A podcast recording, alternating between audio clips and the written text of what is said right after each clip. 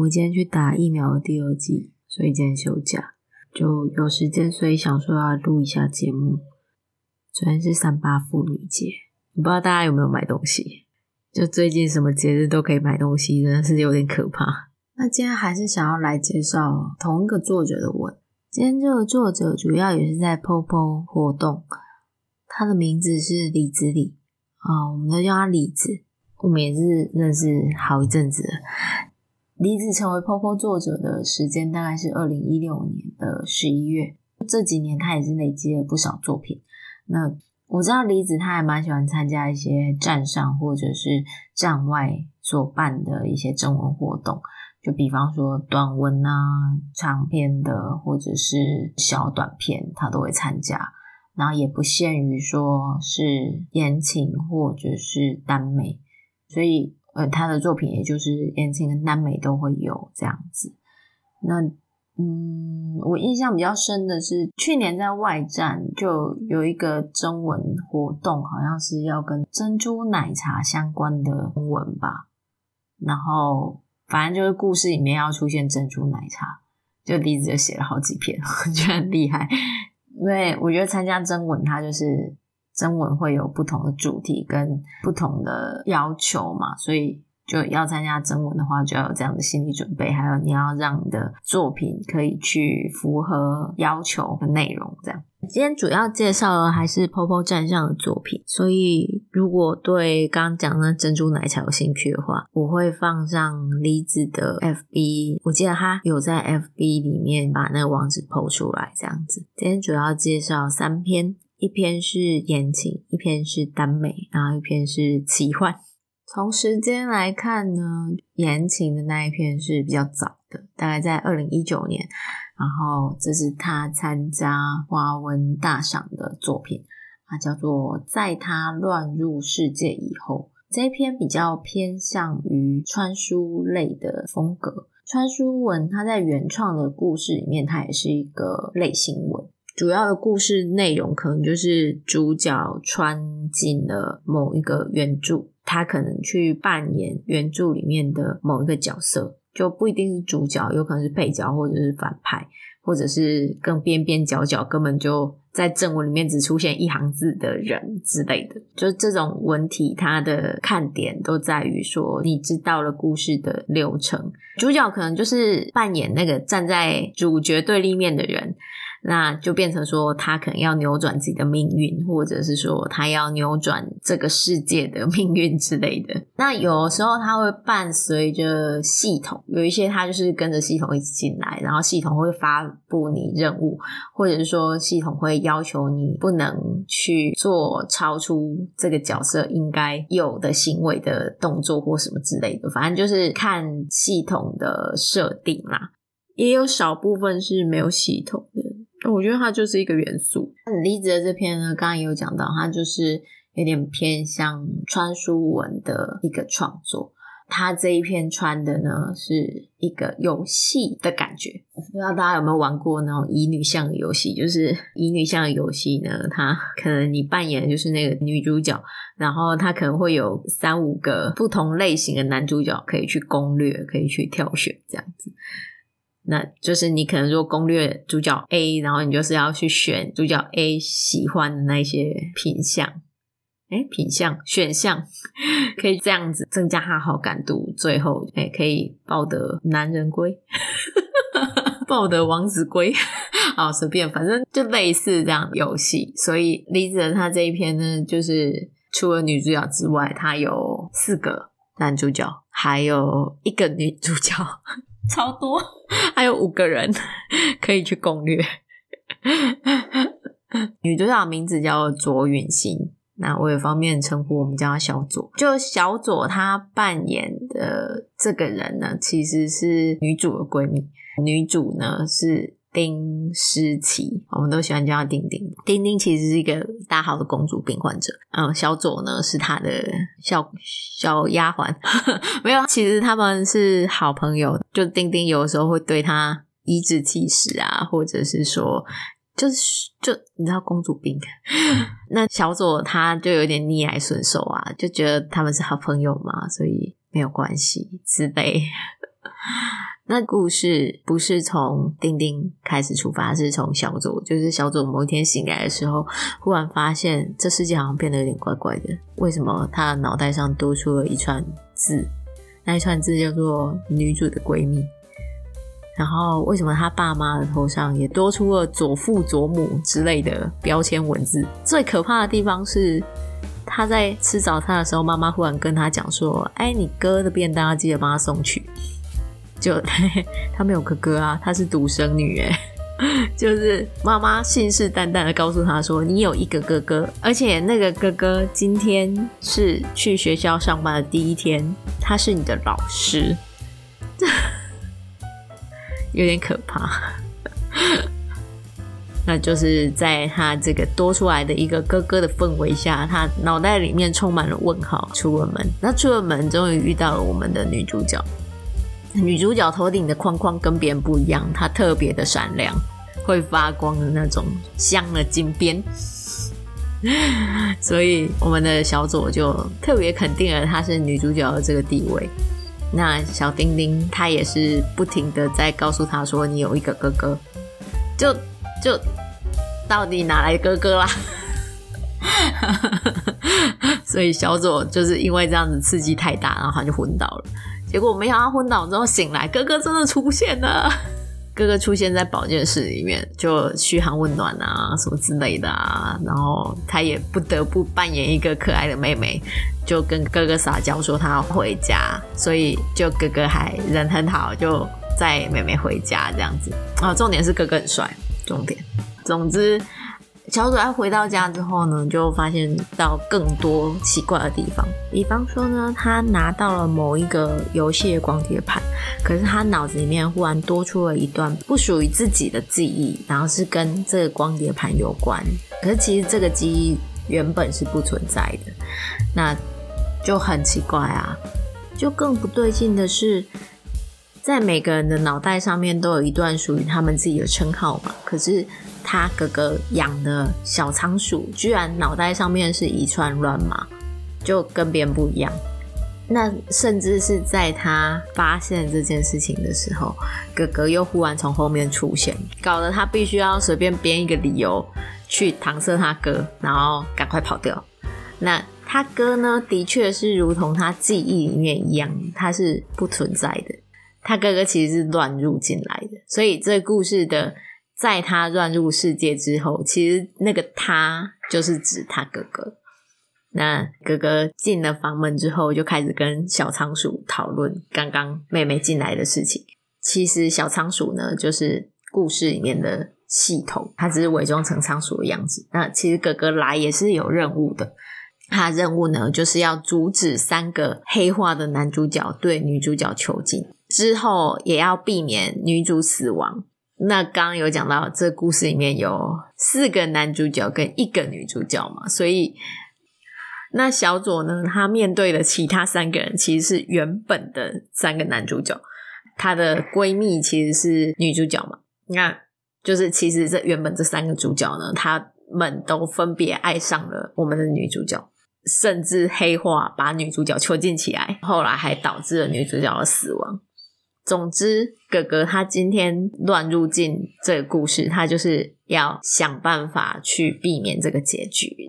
可是其实小佐感觉好像也很乱入啊，到底乱入的是谁？就是小佐为什么会忽然在某一天醒来的时候，察觉到说他们好像是身处在一个设计好的世界里面，其实才是这故事最大的悬念。之后那三个男生都会分别的出现。你知道《恋爱乙女游戏》里面的男主角都条件非常好啊，就是有各种 buff 可以加成，然后让他整个人像王子一般闪闪亮啊。可是你知道王子病跟公主病结合绝对不会有好事，肯定是婢女会倒霉嘛。小婢女就是我们的女主角咯，所以我觉得这个故事的看点就是在女主角周旋于乱入的哥哥。三个男主跟原本的女主角之间的故事，这样子。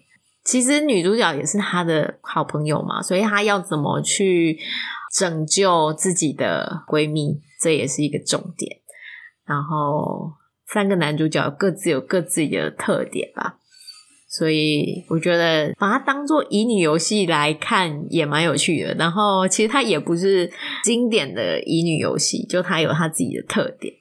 就这个故事开头的时候就有设置这样的一个悬念，让人家就进入故事之后就可以循着那一些悬疑的地方继续往下看。我觉得这是设计的还不错的地方，这样子。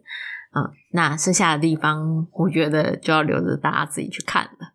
好，那第二篇呢是一篇耽美，它叫做《婚约指定情敌》。它是一篇中短篇吧，大概八万字。听名字呢，就是情敌变情人的那种感觉。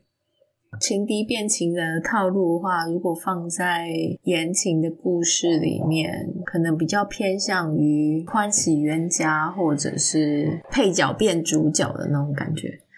就可能类似说，原本是女主的跟班，然后男主原本要追女主，结果因为跟跟班打情骂俏，然后打出感情来，这样的感觉。嗯，好，这是言情的套路。那如果是耽美的套路的话，就是原本两个人都要追某一个女主，后来两个人打着打着打到床上去了，就。类似这样的套路，但是就这一篇走相近的风格，只不过差别在于说，一开始我们的主角受他就喜欢主角攻，他甚至跟主角攻告白，结果主角攻拒绝了他，然后然后就没有然后了。一般拒绝了之后，我们会想说，哦，说不定还有什么死缠烂打的剧情没有，然后就没有然后了。他们的告白发生在高中，主角受跟主角公告白的时候，甚至主角公还蛮狠的，直接告诉他说：“你的喜欢可真是廉价，像你这样的人，不论是和谁告白都不可能成功的吧？”就讲出这样的话。那为什么呢？是因为主角也很挫，选在四月一号愚人节的时候，就是想说进可攻退可守，然后 结果就被狠狠的拒绝了。那因为主角公呢是受的学长，就学长毕业了之后，他就更没有机会了嘛。可是就在两年多之后，就轮到主角要上大学了。他学校宿舍不是很好住，所以他爸妈就跟他讲说：“哎，我有一个朋友，他们买了房子，让你可以去住免费的。哎，超爽，可以住免费的，就我们都觉得是很棒的事情。” 主角应该也是这样想的，但是天下没有白吃的午餐。其实爸爸妈妈商量让他去住的那个房子里面，有另外一个房客是爸爸妈妈朋友的女儿，那个女儿就是他的未婚妻，就真的很莫名其妙。我只是想要租个房子，没想到你塞个未婚妻给我。好可怕！就是爸妈不知道怎么想的，觉得现在娶妻不易，所以要趁早打点起来嘛。就而且他进了屋子里面，才发现说不止他一个未婚夫，还有另外一位，另外那一个人当然就是学长啊。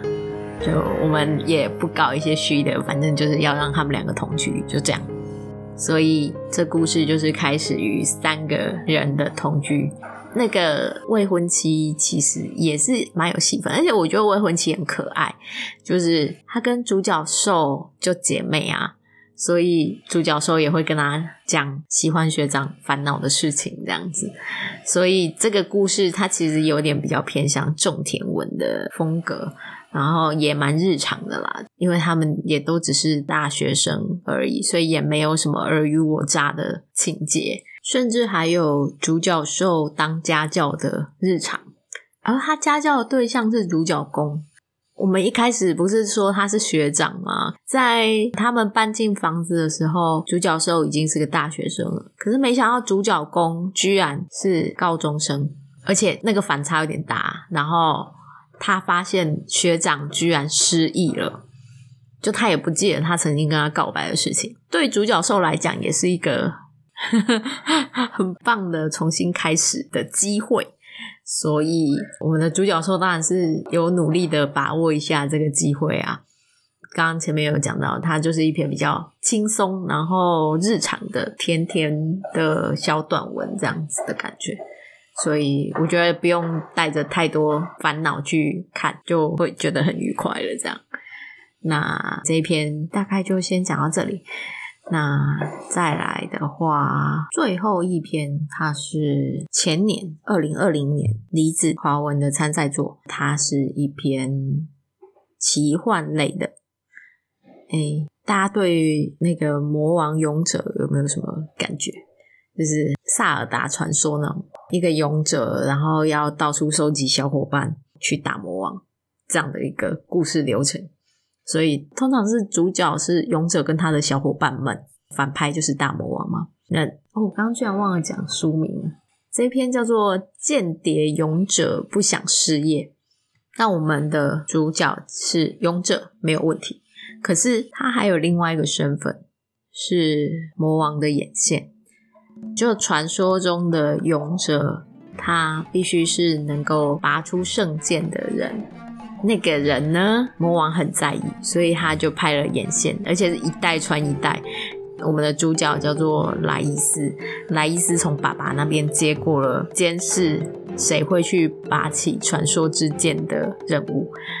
拔起传说之剑的人，就是会去讨伐魔王的勇者。那莱伊斯呢？因为要监视的关系，所以他就在附近开了一间杂货店嘛。哎，那一天他不知道为什么自己不小心的把圣剑给拔了出来啊！惨了，就是没有想到他变成了勇者。可是。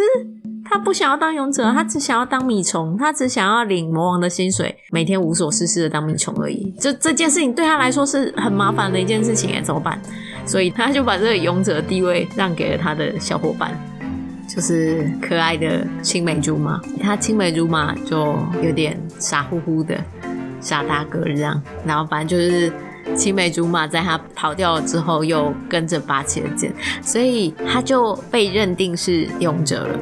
那现在好，问题来了，既然勇者出事了，那就是必须去讨伐魔王嘛。那魔王就也感应到说有勇者现身这件事情，哎，那魔王还下了命令，告诉他说，你就想办法混入勇者的队伍里面，想办法监视他，然后再回报我这样子。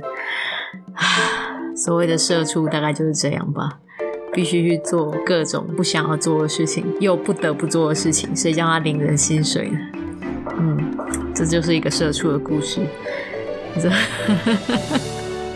我我其实看到简介的时候就很喜欢，就是 勇者好可怜哦，他只是想要做一个米虫，他一点也不想要打魔王，魔王是他老板哎，好好的领薪水，大家魔王好好的过他的生活，大家这样子快快乐乐有什么不好？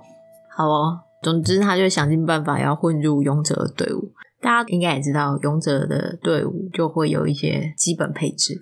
什么骑士啊、勇者啊、法师啊，还有力气很大的勇士啊之类的。而有时候好像会有小偷还是什么有的没的。总之，我们的主角他就想办法报名了力气很大的挑夫。好，我们可以把它当做是杀悟净之类的。就悟净其实在故事里面没有什么戏份，他就是一个挑夫，但存在感也很低。我觉得这个角色很适合我们的主角，就是存在感不要太高，然后又可以好好的监视我们的勇者。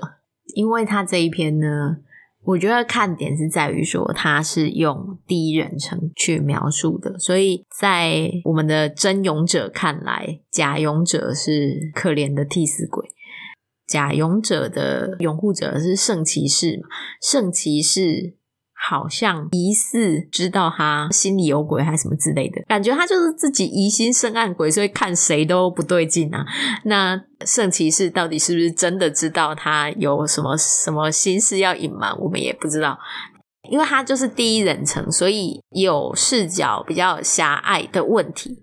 可是这种视角比较狭隘，就是用得好的话很棒，那用得不好，你就没有办法描述世界的全貌嘛。